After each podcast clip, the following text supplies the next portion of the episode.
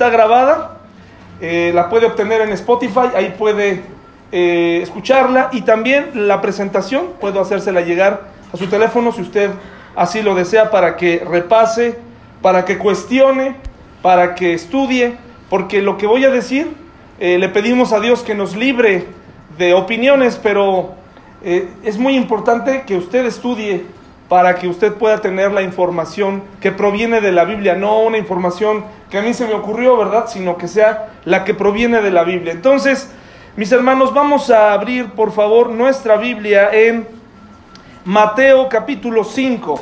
Mateo capítulo 5 en nuestra serie, la serie que estamos estudiando, comenzamos hace un mes, eh, las bienaventuranzas que vimos que significa mucho más que felices, mucho más que felicidad algo que trasciende eh, el, sentimiento de felicidad, porque vimos que la felicidad puede ser temporal, ¿no? La felicidad, ese sentimiento de felicidad lo va a experimentar para la mayoría a fin de año cuando recibes a tus familiares, te sientes feliz. Si tienes a tus hijos en casa, eh, todos reunidos, porque todos hicieron su vida aparte, etcétera, y se reúnen, la mamá, el papá, los hermanos se sienten felices, pero ¿qué pasa cuando se van? Se, queda una tristeza, ¿verdad? Hablando de que la felicidad es, es temporal, pero hablamos de que la felicidad que Dios nos ofrece es una felicidad permanente, que se traduce más bien en gozo. Es algo que se queda en nosotros a pesar, y el gozo no se, no se manifiesta eh, pues cantando, no se manifiesta eh, pues todo el tiempo con una sonrisa. A veces puedes sentir o tener una cara triste, pero en el fondo sientes gozo, gozo, porque estás tranquilo, sabes dónde está puesta tu fe y sabes quién se está haciendo cargo de las cosas verdaderamente importantes. Entonces hablamos que esto de estudiar las bienaventuranzas forma parte de un nuevo vocabulario que el cristiano debe saber y que tal vez ya lo sabía pero desconoce de dónde viene. Y hablamos de, por ejemplo, el amor de Dios, que es el amor ágape. Y ese amor es el que Dios nos pide que tengamos entre nosotros. Un amor incondicional, un amor leal, un amor que no falla. El amor filial, el amor entre amigos, el amor entre pareja puede fallar. Pero la Biblia, Dios a través de su palabra, nos reta a tener un tipo de amor que es superior, es un amor ágape. ¿sí? Es el amor con el que Dios nos ama. Por eso cuando le fallamos a Dios pensamos que Dios ya no nos va a querer, ¿no? Porque lo estamos midiendo bajo nuestra misma línea, bajo nuestra misma regla. Un amor, filial, un amor que traiciona, un amor que se termina, un amor que no perdona. Pero en el caso de Dios tenemos un amor incondicional, amplio. Espero que tú lo hayas experimentado y si no, pues hoy te lo estoy presentando para que lo conozcas. Ese es el tipo de amor que Dios te ofrece, un amor que ha perdonado tus pecados del pasado, tus pecados del presente, pero también los pecados de cuándo? Del futuro. Ese es el tipo de amor que Dios te está ofreciendo. Y después hablamos kairos, la manera en cómo deberíamos aprovechar el tiempo. Palabras griegas, kairos, momentos de calidad, no momentos de cantidad, sino de calidad, momentos que se quedan en tu mente para siempre, la manera en la que Dios administra su tiempo. Él no está sujeto a este espacio y a este tiempo, Él ve el panorama completo, Él ve tu vida de principio a fin, pero Él nos invita a vivir la vida con un tiempo de calidad, de momentos que no se olvidarán, de momentos que se aprovechan, ¿verdad? Momentos valiosos. Y por último, Macarios, que es esta parte de ser mucho más que felices, mucho más que felices. Son palabras, hasta eso no son tan complicadas de recordar, ¿verdad? Son conceptos eh, bíblicos muy interesantes. Bueno, ahora vayamos a Mateo 5 del 1 al 12 y vamos, como es un pasaje pequeño, vamos a volverlo a leer. Las bienaventuranzas, dadas en un contexto del, en el sermón del monte un sermón que nos habla de todas aquellas cosas eh, que, que debe vivir un discípulo de Cristo. Para muchos el sermón del monte es como todas aquellas cosas que el cristiano no puede lograr jamás porque dicen son imposibles. Yo creo que no, yo creo que con la ayuda del Espíritu Santo lo podemos lograr. Esa es la meta. Si el cristiano entra a una carrera o tú quieres correr una carrera, pero dices, yo no creo ni llegar a los 10 metros, pues ¿para qué la corres, verdad? El cristianismo se compara con una carrera, una carrera que corremos todos los días, no paras de correr. Y tienes que batallar con el viento, con la lluvia, con el frío, contigo mismo, pero es una batalla que debemos luchar todos los días. No te rindas, no te quedes sentado mirando, sino no te rindas, busca. Entonces el Sermón del Monte, hablamos la vez pasada, ¿qué tipo de público había ahí? ¿Se acuerdan? Había de todo, había gente religiosa, había gente pobre de recursos, había discípulos de Cristo, había una multitud ahí que estuvo en una montaña, eh, al pie de una montaña escuchando, y Jesús tuvo que hablar de manera más fuerte de lo habitual para que las personas lo pudieran escuchar. Entonces dice así, mis hermanos, y, si se fijan, dice el Sermón del Monte en mi, en mi Biblia, en el título, eso no, eso se agregó después, los títulos están ahí y los números pequeños están ahí y los números grandes, ¿ya los identificaron? ¿Ya los vieron? Números pequeños y números grandes y títulos. ¿Sí los vieron? Bueno, esos no estaban en los manuscritos más antiguos. La Biblia estaba así, de corrido. ¿Por qué se hizo esto? ¿Por qué, ¿Por qué creen que se hizo esto, hermanos y amigos? Para hacer, una, para hacer fácil la búsqueda de la Biblia. Para que no tuviéramos que ir hoy en el renglón, en el renglón, pues que está a la mitad, pues va a ser muy difícil con tantos tipos de acomodo de la Biblia, sería complicado. Por eso es que podemos estudiarla. A alguien se le ocurrió una manera muy creativa de eh, clasificar este, este texto. Y, no solamente este texto está clasificado así, también, por ejemplo, el Corán también está clasificado así, porque esto fue una ocurrencia humana que ha sido buena para el estudio de la Biblia. Pero si se fija abajo dice Lucas 6, 20 al 23, ¿ya lo vieron? ¿Qué significará esto, hermanos? ¿Qué significará esto? Que ese pasaje, que ese pasaje, muchas gracias Dani, que este pasaje también lo puedes encontrar en dónde? En Lucas. Eso se le llama un pasaje paralelo. Significa que esta historia también la está contando otro evangelista, en este caso Lucas. ¿Y para qué nos sirve? Para saber cómo vio Lucas o qué fue relevante para él y qué fue lo que él incluyó en la historia. ¿Sí? Bueno, vamos a leerlo, mis hermanos. Dice así. Viendo la multitud, subió al monte y sentándose vinieron a él sus discípulos y abriendo su boca les enseñaba diciendo, bienaventurados los pobres en espíritu, porque de ellos es el reino, ¿de quién? De los cielos. Y vimos hace un mes, ¿de qué tipo de pobreza estaba hablando, hermanos? ¿Pobreza de qué? De espíritu. Si usted va, vamos rápidamente a Lucas, del 6 Lucas 6 del 20 al 26. Recuerden que la mejor manera de interpretar la Biblia es interpretarla con la Biblia misma. Lucas 6, por favor. Lucas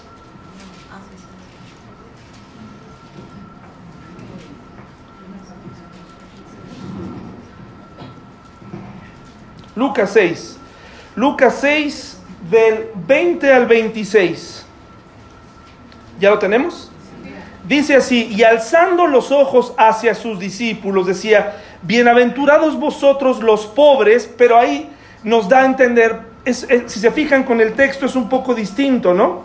Porque dice aquí, pobres en espíritu, nos está diciendo Mateo, pero Lucas dice pobres. Entonces, si sacamos de contexto este versículo, pareciera que está diciendo que los pobres, de alguna u otra manera, los que tienen una condición socioeconómica baja, van a ser más felices de alguna u otra manera, pero ya estudiamos que esto no es así. Para Jesús no era no se trataba de que si eras pobre entonces él iba a darte más y si eras rico él te iba a castigar.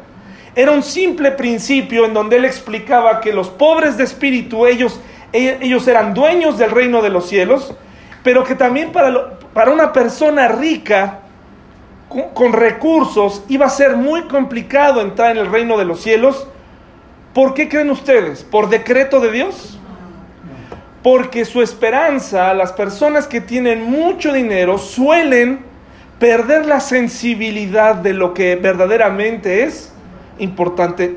Muy poca gente rica, millonaria, verdaderamente coloca su dinero, su atención en las cosas que importan. De ahí que la mayoría de los ricos, no todos, no solamente tengan una mujer, sino tengan cuántas, más de una.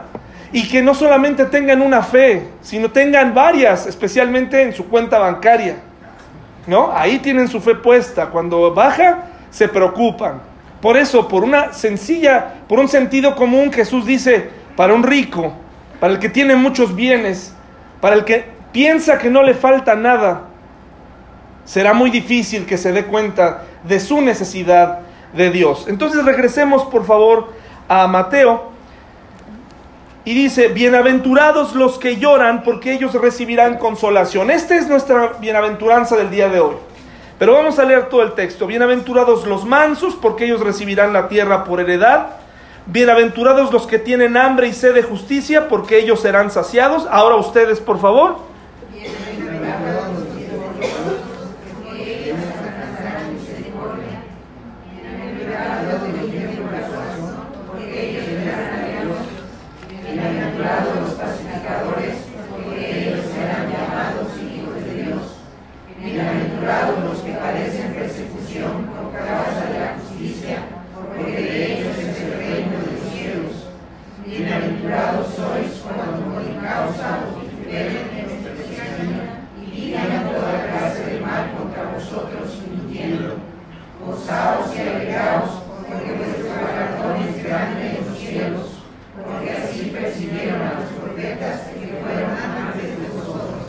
Bien, mis hermanos, muchas gracias. Ahora sí, vamos a ver, por favor, nuestra Biblia en el, en el versículo número 4, por favor.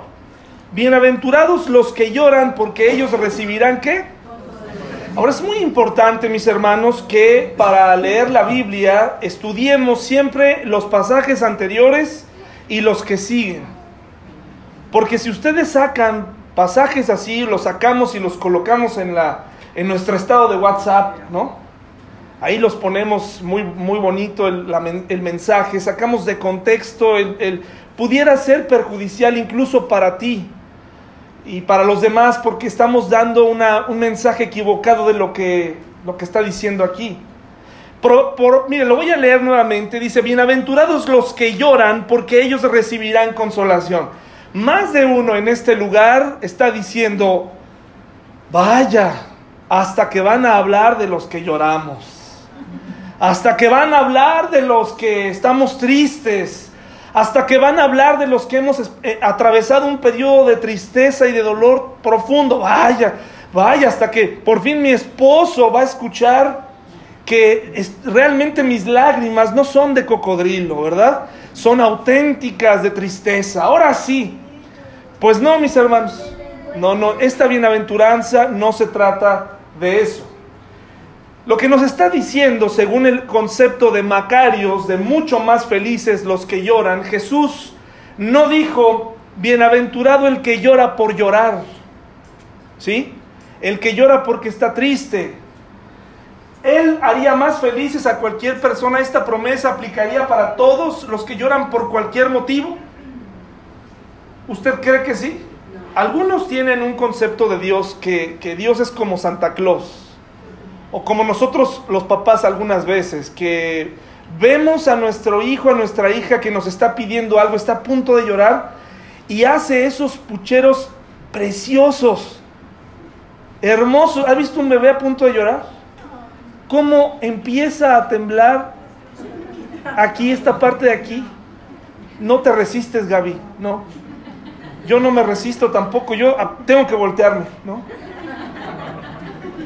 Disciplínala, disciplínala tú, le digo a su mamá, ¿no? Está así a punto de llorar y tú ves un cuerpo tan inocente, con empieza a temblarle aquí abajo y, y sus ojos y empieza a salir esa lágrima perfecta, ¿no? ¿Y qué haces? ¿Qué hacemos los papás? caes de rodillas y casi hasta le pides perdón.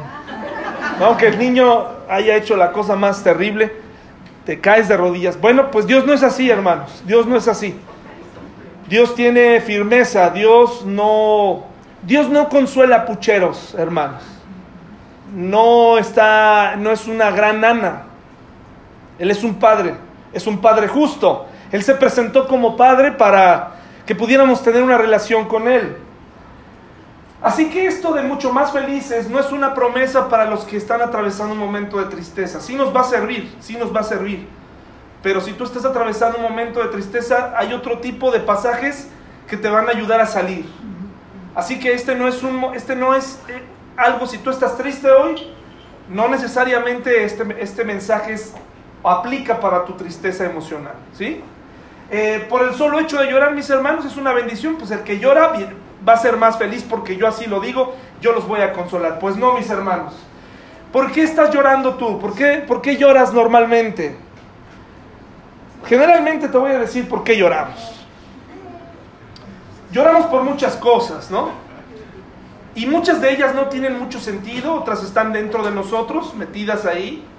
Está cableado dentro de nosotros, las emociones no son malas, están puestas ahí para demostrar cuando hay una persona que sataniza las emociones, pues no puede ser, las emociones más bien fuera de control son lo que está es un problema, pero las emociones son buenas. Las emociones son las que nos hacen arrepentirnos, las que nos hacen pedir perdón cuando nos hemos equivocado.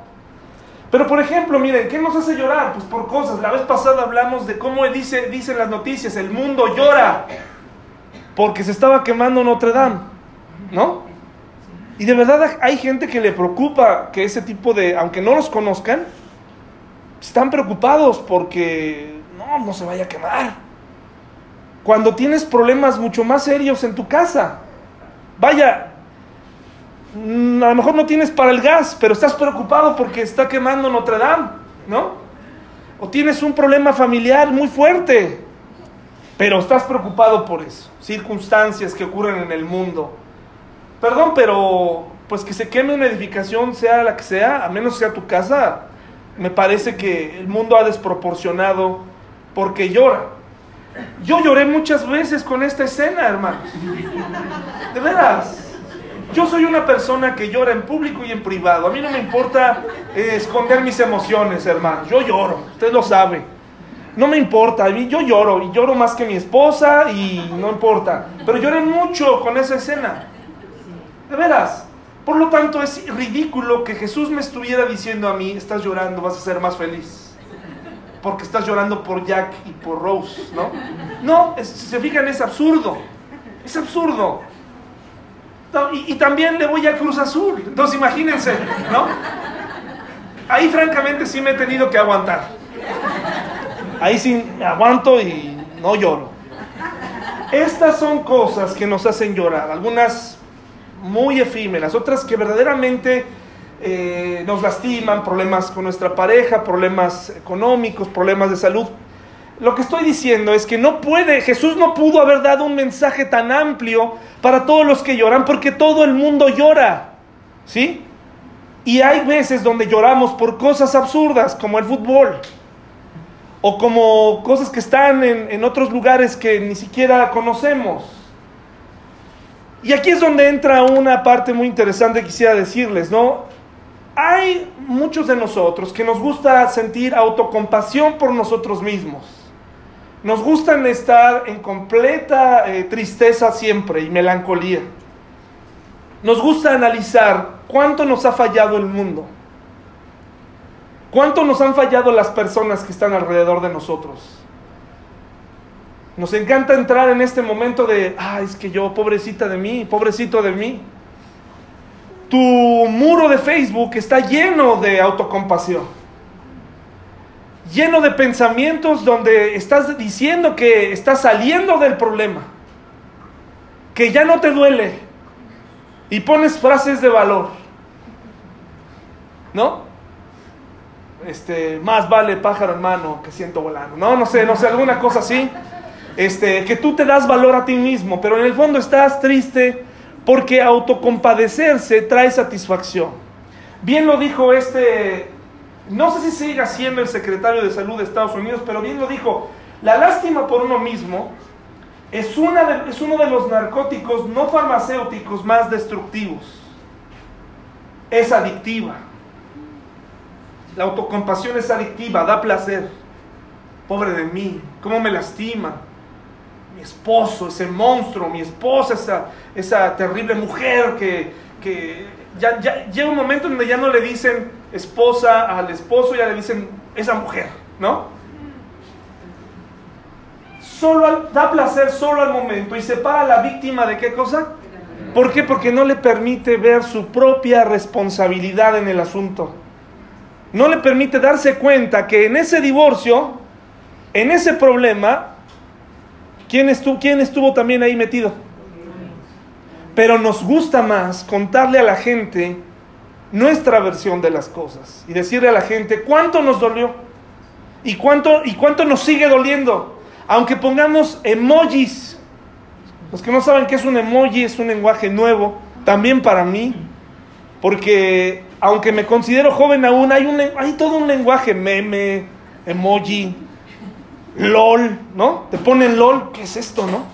Tienes que ir a investigar qué cosa es LOL. Ah, pues ahora sí está, está padre, ya lo usamos nosotros también, ¿no? LOL. En fin, el punto es, mis hermanos, que nosotros tenemos una responsabilidad, pero nos gusta sentirnos tristes. Los hombres llegamos a cometer este terrible error con nuestras esposas. Nos gusta sentirnos apapachados. Nos gusta autocastigarnos para que la mujer nos ruegue. Hemos llegado al grado algunos de nosotros de decir, pues estás enojada, pues no como. Y si tu mujer te dice, pues no comas, dices, ah, caray, no, pues eso no estaba en el plan, el chiste es que me ruegues. El chiste es que me ruegues, pues me voy a dormir al sillón, pues vete, no, pero ¿cómo? No me dejes ir. Y todavía nos volteamos desde, el, desde el sillón, oye, ven por mí, ¿no? Ruégame, ruégame por favor, no me dejes aquí. Nos gusta la autocompasión, la lástima, y las personas generalmente que más expresan su sanidad en las redes sociales son las más heridas. Las que ponen todavía muchos mensajes positivos acerca del dolor y la tristeza siguen lastimadas. ¿Sabes por qué lo sabemos? Porque sigues hablando del tema. Ya todo el mundo cambió el tema. Ya nadie se acuerda de tu tragedia, pero tú sigues ahí. Aquí aguantando fuerte como siempre. De pie. Estoy de pie y sigo adelante. Todos fallaron, todos fallaron, pero yo aquí estoy. Y ponen un emoji, pulgar arriba, y le ponen dos, dos. Es que es todo un mecanismo, dos, dos, cara feliz, sonriente, con dientes, y luego un corazón, una estrella, para que le quede claro a quien lo vea que tú ya superaste el problema. Pero esa persona lo ve y dice, me extraña.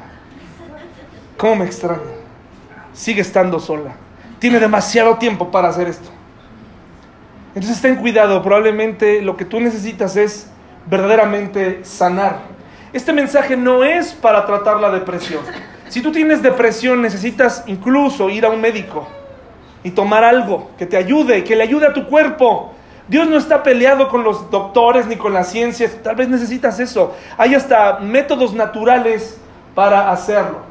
Porque hablar de los pobres no se refiere a situación económica en el Sermón del Monte, en las bienaventuranzas. Los que lloran tampoco se están refiriendo a una situación emocional, se está refiriendo a una situación espiritual y moral. Bienaventurados los que lloran porque ellos serán consolados. Pero en otras palabras, son aquellos que lloran por la situación, su propia situación espiritual, su propia situación moral. Aquellos que se han dado cuenta y han despertado un día de estos y se han dado cuenta de qué estoy haciendo. ¿Qué he estado haciendo con mi vida cristiana? ¿Qué he estado haciendo todo este tiempo? Y que se da, despierta de pronto, se mira al espejo y dice, ¿en qué me he convertido? ¿En qué me he convertido? ¿Qué, forma de pensar que he, tenido que he arrastrado a mis hijos, he arrastrado a mi esposa, he arrastrado a toda una comunidad por mis decisiones? Eso es a lo que se refiere Jesús. Ese es el contexto del pasaje. Un pobre de espíritu, una persona que es pobre en espíritu, terminará concluyendo, yo necesito llorar de dolor por mi situación espiritual y mi situación moral. No sé si alguna vez te pasó esto, generalmente algunos de nosotros cuando entendimos el mensaje de, de salvación, el mensaje del Evangelio, llegó a lo más profundo lo que nos estaban diciendo y dijimos, creo que el predicador a través de la palabra, a través de la Biblia, tiene razón. He tomado mala decisión tras mala decisión. Me estoy equivocando vez tras vez. Necesito voltear a ver a Dios. Y tal vez eso fue lo que te movió a estar aquí. La cantidad de problemas y la cantidad de situaciones que has enfrentado. Hermanos, Jesucristo no vino a cambiar las circunstancias sociales de las personas. Jesús no vino a implementar, a ver, no caminó por Jerusalén y dijo, a ver, vamos a, vamos a pavimentar. Vamos a poner aquí que ya les pongan piedra de adobe en el piso en vez de, de polvo, porque se hace mucho polvo. No entró a las sinagogas y dijo, a ver, vamos a cambiar las sinagogas, que sean más amplias, porque no corre el aire, hagan una ventana allá. Vamos a darle programas sociales. ¿Cuándo vio usted, a excepción de la alimentación de los cinco mil, que hubiera, que hubiera algún otro programa de Jesús donde él tuviera que darle de comer a los pobres? No, hermano, si bien no fue indiferente, lo que él quería era cambiar, mis hermanos, el futuro de las personas. Jesús vino a cambiar el futuro. Tampoco ofreció que el cristiano, todo el que cree en él, no va a sufrir. Y ahí es donde está el problema. Muchos de nosotros pensamos que al venir a Cristo ya no va a haber problemas. Adiós cáncer, adiós malos entendidos, adiós eh, bancarrota eh, eh, financiera todo nos va a ir bien, no va a haber dolor. No es verdad. Jesús no vino a ofrecer inmunidad. No vino a ofrecer eso. Vino a ofrecer cosas aparentemente intangibles como paz. ¿Necesitas paz? La necesitamos todos. Pues Él vino a ofrecerte una paz como cual, como nadie más te la puede dar para vivir en este mundo. Una paz que sobrepasa todo entendimiento. Por supuesto que está al tanto de tus necesidades físicas, de tus necesidades económicas, claro que sí que Él va a proveer, por eso damos gracias a Dios por los alimentos, por la provisión, por todo eso, por supuesto que sí, pero le damos más gracias a Dios por la paz. Y tal vez hay alguna persona que, que diga, bueno, es que yo llevo mucho tiempo sin sentir paz me siento ansioso, me siento triste. Bueno, probablemente es porque has cometido algunas, has tomado algunas decisiones equivocadas que te han robado la paz. Y Jesús no ofreció inmunidad, ha venido a ofrecerte eternidad en este mundo complicado. Y tal vez alguno de aquí diga, pero yo lo que quiero es dinero ahorita. Yo ahorita lo que quiero son recursos para salir de mi problema y poder comprar un poco de paz. Pero la paz no se puede comprar, el amor no se puede comprar. Tú necesitas un cambio radical en tu vida. Ahora, ya vimos que no se está refiriendo a todos los que derraman lágrimas. Me parece que las palabras son más profundas y que significa a todos los que lloran con un, un propósito. No los que lloran por llorar. Lucas 6, 21, mis hermanos, por favor. Lucas 6, 21.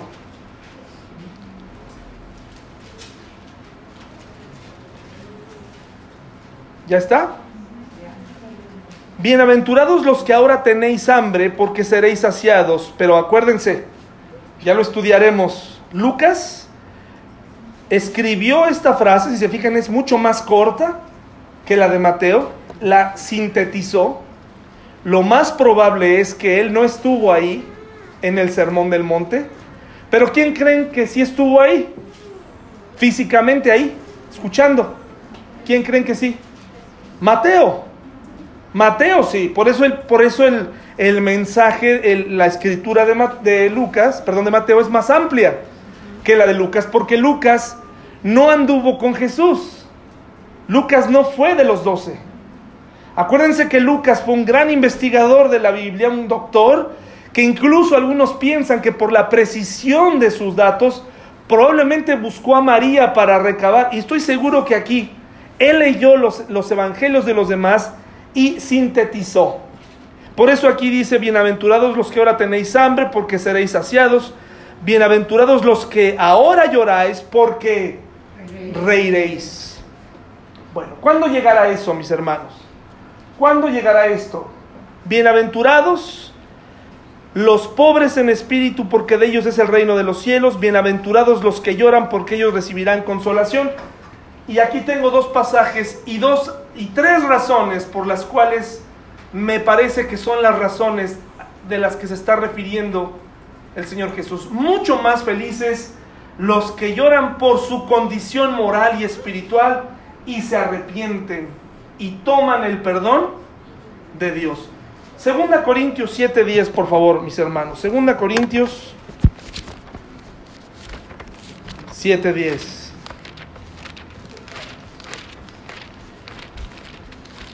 Con toda calma. Segunda Corintios 7:10.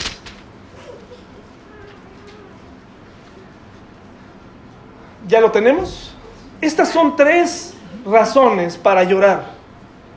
A donde aplica que serás mucho más que feliz si lloras por estas tres razones. Mucho más que feliz. No nada más llorar por llorar, sino con un propósito. ¿Ya lo tenemos? Segunda Corintios 7, 10 dice así. Vamos a leerlo todos juntos, mis hermanos, todos juntos al unísono. Una, dos, tres. Porque la tristeza que es según Dios produce arrepentimiento para salvación, de que no hay que arrepentirse. Pero la tristeza del mundo produce qué? Entonces, ¿qué nos está diciendo este pasaje? ¿Qué provoca la tristeza que te trae Dios? te trae arrepentimiento. Hay dos ejemplos muy claros en la Biblia. El primero es el de Pedro y el otro es el de Judas. ¿Qué pasó cuando Judas se dio cuenta de lo que acababa de hacer cuando traicionó a Jesús? ¿Qué le hizo? ¿Qué pasó? Sintió una profunda tristeza.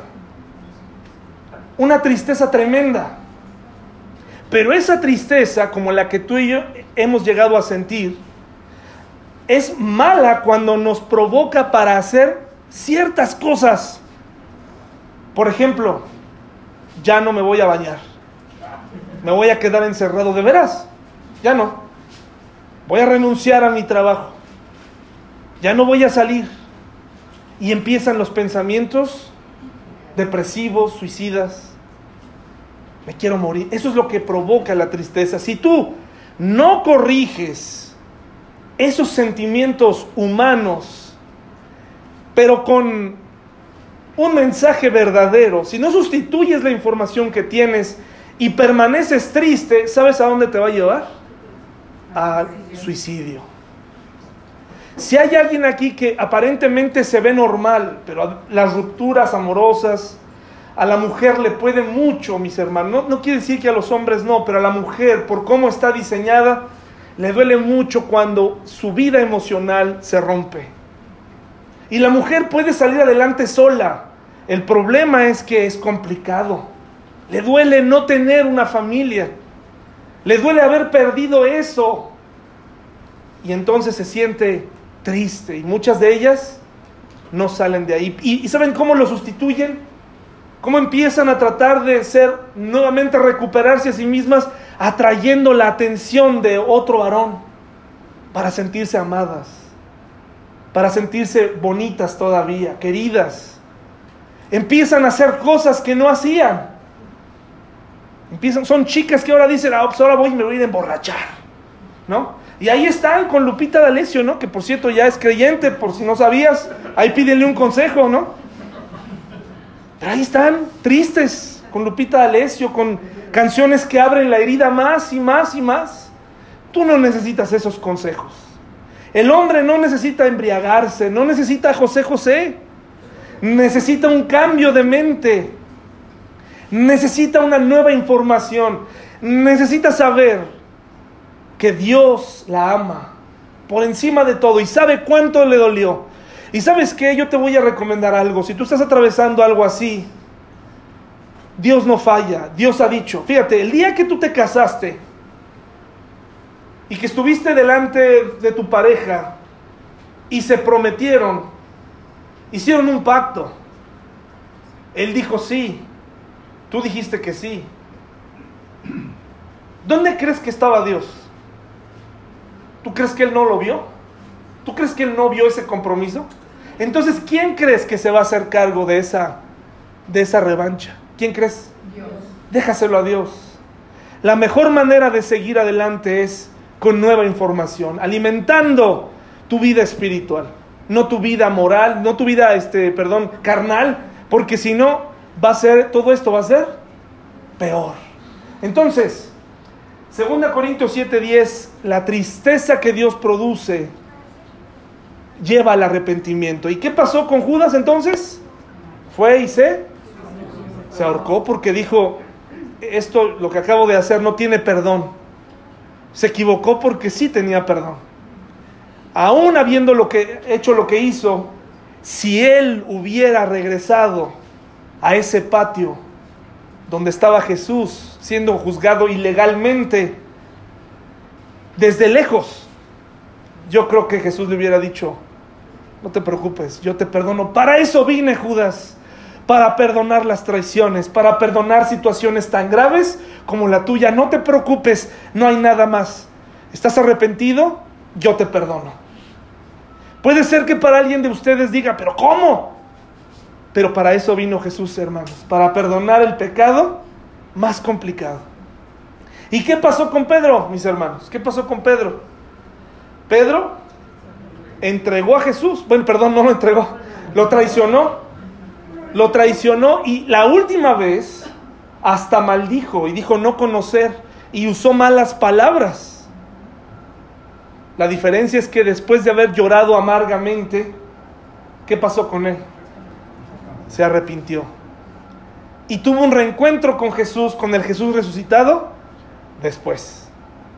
Y, pudieron, y pudo recibir restauración y perdón. Entonces, me parece que la persona que llora por su condición, si tú haces un análisis de tu vida, qué he hecho con mi tiempo, qué he hecho con mi vida, qué he hecho con mis recursos, qué he hecho con mi espiritualidad, la fe que tengo, lo único que me ha hecho es ser más religioso, eh, etcétera, etcétera. Y ahora necesito una relación con Dios, una relación con Dios estrecha. Si lloras por eso, serás mucho más que feliz, mucho más qué feliz. Número dos, por darse cuenta de la condición del mundo. Mire, Jeremías, por favor, mis hermanos. Vamos a Jeremías. Y Jeremías se lo voy a leer desde la nueva traducción viviente, para que vea usted. Jeremías 8. ¿Usted cree que el mundo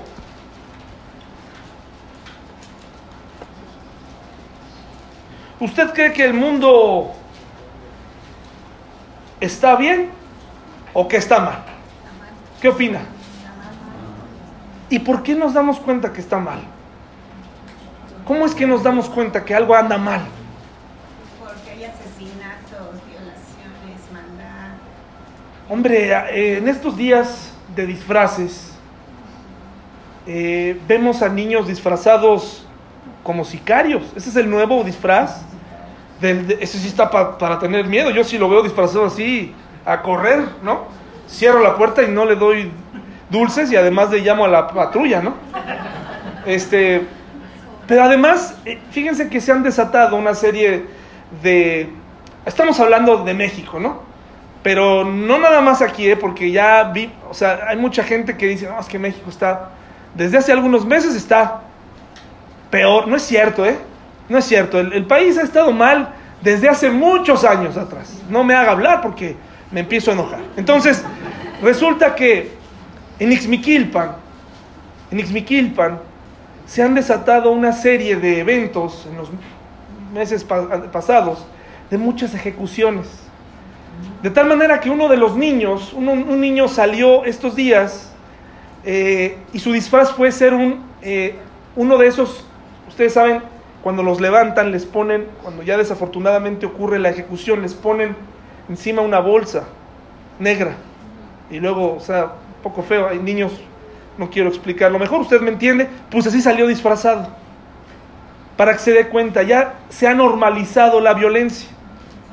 Protestas en todas partes del mundo, inestabilidad, corrupción, no nada más en México, en muchos países. Los ricos se hacen cada vez más ricos a costa de los más pobres. Es un asunto terrible. La moralidad se ha perdido. Ya no hay respeto por los mayores, por los ancianos. Antes yo recuerdo, siendo pequeño, entrábamos a algún lugar, mis papás me decían saluda. Saluda al viejito. Mi abuelo cada rato me, me regañaba porque no tenía buena actitud. Y esto con el tiempo ha ocasionado, mis hermanos, que tengamos una sociedad cada vez más difícil, más complicada. Si tú lloras por eso, está bien. Si tú lloras por cómo está el mundo, está bien. Nada más que tienes que hacer algo con tus lágrimas, no nada más llorar. Mira lo que, mira lo que piensa mismo Dios de una sociedad corrupta y de una sociedad terrible. Mire, escúcheme por favor, Jeremías 8, Jeremías 8, del 4 en adelante, dice, Jeremías, dile al pueblo, esto dice el Señor. Estoy en la nueva traducción viviente. Cuando una persona se cae, está hablando Dios, ¿acaso no vuelve a levantarse? Cuando descubre que está en un camino equivocado, ¿acaso no da la vuelta? O sea, Jesús está, Dios, perdón, nos está dando, nos está haciendo razonar que no es normal cuando una persona cae que se levante. Y nos está dando a entender, pues ahora la gente ya no se levanta. La gente se queda postrada. Entonces, ¿por qué esta gente continúa en su camino de autodestrucción? ¿Por qué los habitantes de Jerusalén rehusan regresar? Se aferran a sus mentiras y se niegan a volver. Dice Dios, escucho sus conversaciones y no oigo una sola palabra de verdad. Escuchar las pláticas de muchos jóvenes hoy es sorprendente todo lo que dicen. Las cosas de las que hablan, de verdad, erizan la piel. La, la facilidad con la que hablan de la muerte, del sexo, del sexo opuesto, es, es increíble. ¿Hay alguien, dice Dios, que esté apenado por haber hecho lo malo? Lo está diciendo Dios. Alguien que diga, ¿qué cosa tan terrible he hecho? No, todos corren por el camino del pecado, tan veloces como galopa un caballo a la batalla. Hasta la cigüeña que surca el cielo conoce el tiempo de su migración, al igual que la tórtola, la golondrina y la grulla. Todos regresan en el tiempo señalado cada año, pero no en el caso de mi pueblo. Ellos no conocen las leyes del Señor. ¿Cómo pueden decir somos sabios porque tenemos palabra del Señor cuando al escribir mentira sus maestros la han torcido? Estos maestros sabios caerán en la trampa de su propia necedad porque han rechazado la palabra del Señor. Después de todo, ¿son ellos tan sabios? Y luego más adelante, mis hermanos, nos habla de cómo se siente Él. Mi dolor, dice Dios, no tiene remedio. Mi corazón está destrozado. Escuchen el llanto de mi pueblo, puede oírse por toda la tierra. ¿Acaso ha abandonado el Señor a Jerusalén? Pregunta la gente. ¿No está más su rey allí? Oh, ¿por qué han provocado mi enojo con sus ídolos tallados y sus despreciables dioses ajenos? Pregunta el Señor. Dice el 21, sufro con el dolor de mi pueblo, lloro y estoy abrumado de profunda pena. Si tú ves el mundo en el que tus nietos, tus hijos, tus sobrinos van a crecer y no sientes pena, algo está mal. Pero si lloras por la condición, pero espera, no nada más en Halloween, hermanos. En Halloween salen los cristianos increíbles, ¿eh? Es, me sorprende la cantidad de cristianos que salen con una bandera de combatir el Halloween. Increíble. No combaten otros días. No combaten la Navidad. la celebramos, ¿no? Nos gusta la Navidad. Pero en Halloween, todos salen. Mandan mensajes, ponen sus posturas, nos dejan claro qué piensan.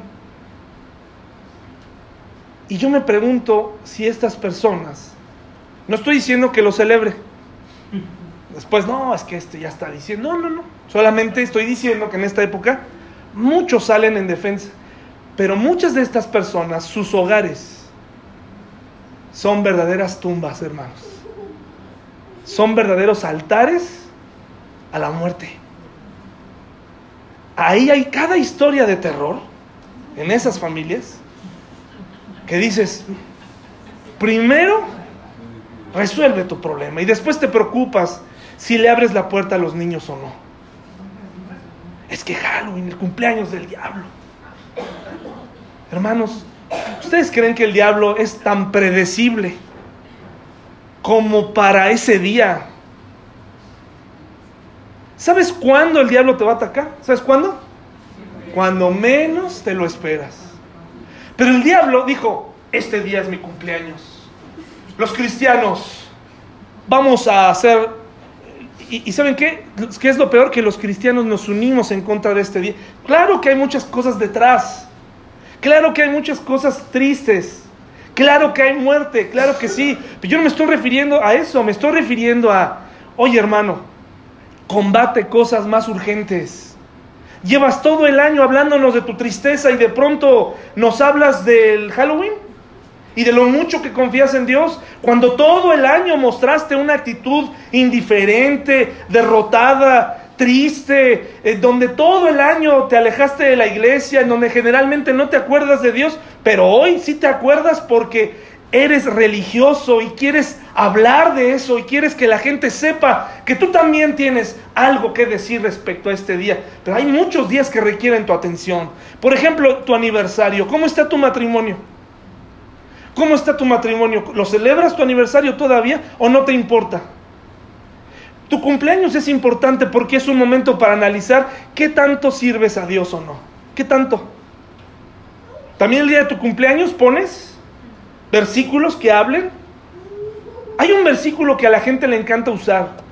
No participes en las obras infructuosas de las tinieblas. Qué hermoso versículo, pero los pasajes anteriores no hablan del Halloween, hermanos. Hablan de chismes. Hablan de palabras deshonestas. Hablan de mentiras, de borracheras. Hablan de cosas que todo el año tú aplaudes, pero ya llevo Halloween. No, soy cristiano. Alto. Calaveras no. Calabazas no. Calacas no. Pan de muerto. Tampoco. Pan de muerto sí, si no lo bajaron de un altar. Dámelo. No, échenmelo. Y haces una lista de todas esas cosas que para ti esas sí están bien. Pero todo el año, tu vida fue, todo el año tus días fueron una historia de terror. Pleitos, blasfemias, discusiones, amenazas. Y resulta que Halloween, ah, no, si es que ahí sí hay que hay que todos juntos, hermanos, vamos a atacar, hermanos, por favor, eso es, eso es religiosidad. Si te va a doler lo que el mundo hace, que te duela todo el año. Que te duela todo el año, que te duela la corrupción que te duela cuando no quieres pagar impuestos o cuando la gente está tratando de robar. ¿No te duele cuando un, camión se voltea y la gente va y, roba de ahí? Es doloroso. ¿No te dolió el, el, principio de año cuando la gente fue a tomar garrafas de gasolina? ¿No te dolió? Eso es dolorosísimo. Ver a la gente que ya llegó un momento en donde ya no pensaban bien. Ya no pensaban bien. De tanto que estaban inhalando, estaban ahí jugando como en una fuente. ¿Y qué pasó? Terrible, hermanos, terrible. Todo el año, todo el año se merece tu atención y tu llanto por las cosas que suceden en el mundo, por lo que sucede en tu casa, no nada más el 31 de octubre. El 31 de octubre es una festividad eh, que tiene muchos orígenes, pero también si le rascas a la Navidad en una de esas, hasta mejor, mira, ni le muevas. No le muevas. Porque entonces si se trata de eso, a ver, entonces, a ver, ponle un Santa Claus y dile, no, no Santa Claus, ¿verdad? Pero no somos así. Tenemos libertad en Cristo. El problema es que no debemos navegar. Escoge qué batalla vas a pelear. Escoge qué vas a, por qué vas a luchar. ¿Vas a luchar por un día o vas a luchar todo el año? Todo el año. Y sabes que si luchas todo el año, cuando llegue el 31 no vas a tener problema en decidir. No vas a tener problema en decir, no, pues yo no, no participo. Y es más, ni siquiera le vas a tener que decir cosas tan duras a tus vecinos. No se las dices en otro momento. En esta época del año se las dices, se las publicas en Facebook, se las... Todo el año publicaste tontería y media, pero a este día, Halloween, una calabaza ahí, un montón de versículos. Todo el año, si vas a ser activo en Facebook, entonces pon cosas que hablen del amor todo el año, que hablen de la paz, que hablen de la vida, que hablen del Evangelio, pero todo el año, para que entonces la gente diga, no, pues este hombre esta mujer es congruente porque todo el año me está hablando del amor de Dios. Porque hace dos meses me estaba hablando de, pues de una tradición que para ella no tiene problema, para él no tiene problema, ¿no? Pero que también podría ser igual de dañina. Nada nos debe eh, dominar, mis hermanos. Jesús no nació en diciembre. ¿Por qué lo celebramos, mis hermanos? Es una tradición, nos gusta celebrarla, hay luces, está bien. Pero tampoco debe ocupar el espacio y toda nuestra mente. No, es que saben qué, no tengo, ahorita voy a echar la casa por la ventana. El, año pasado, mis hermanos, compré un, un, este, uno de esas cosas que echa las luces. Y uno dice que lo hace uno por los hijos, pero realmente también lo hago por mí, hermanos. También. Ahí eché la luz.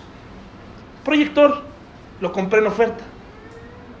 Es un pretexto para que no me juzguen, ¿no? Lo puse. Hermanos, es un cañón. Alumbró las casas de los tres vecinos de al lado. Así.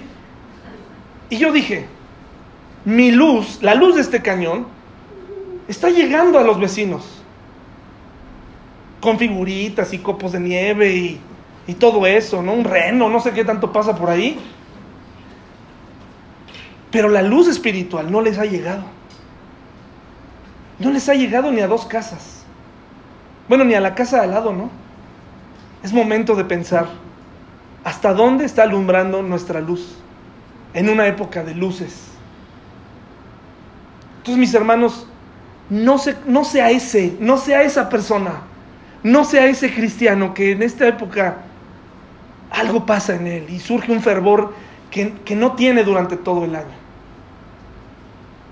sea un año de, sea un cristiano de todo el año.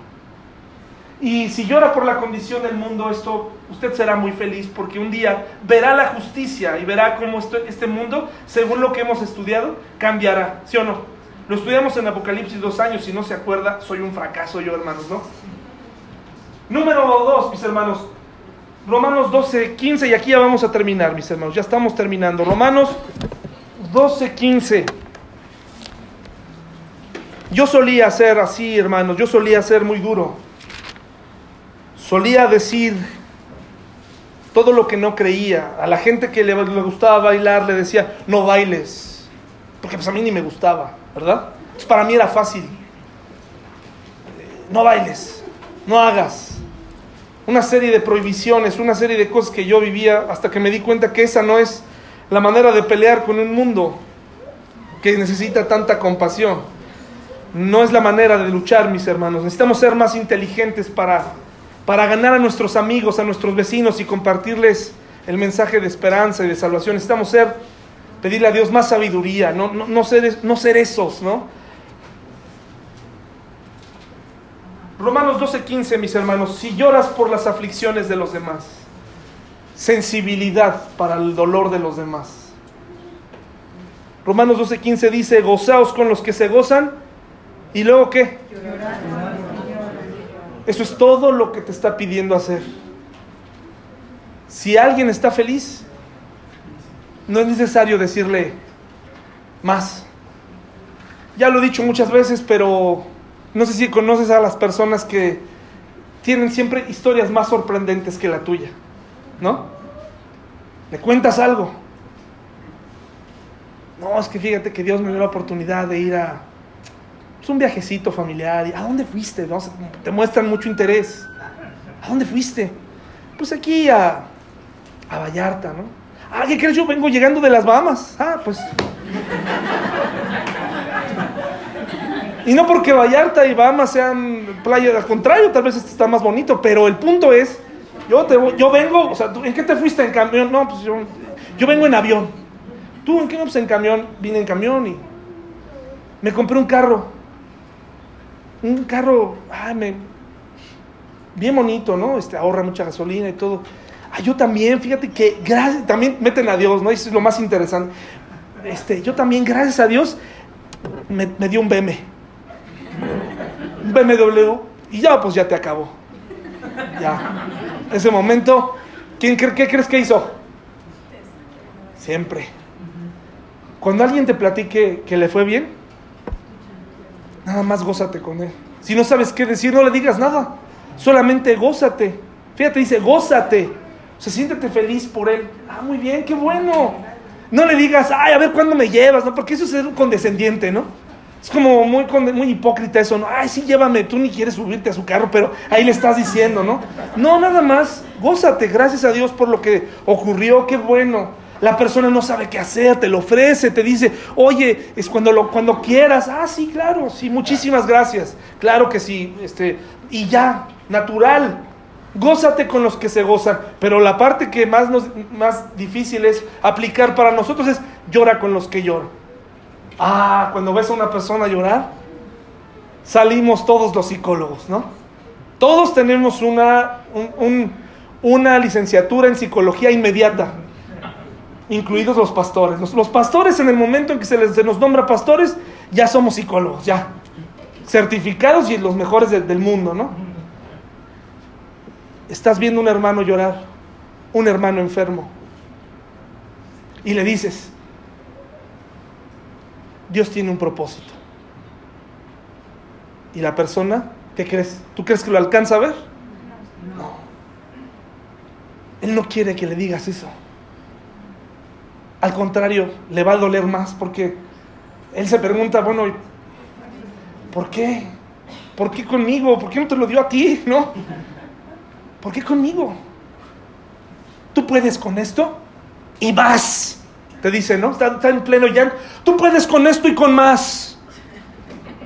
Y la persona, no sé si que pretendías animarme, pero yo no puedo con esto y con menos. No puedo. Necesito ayuda. No me digas eso.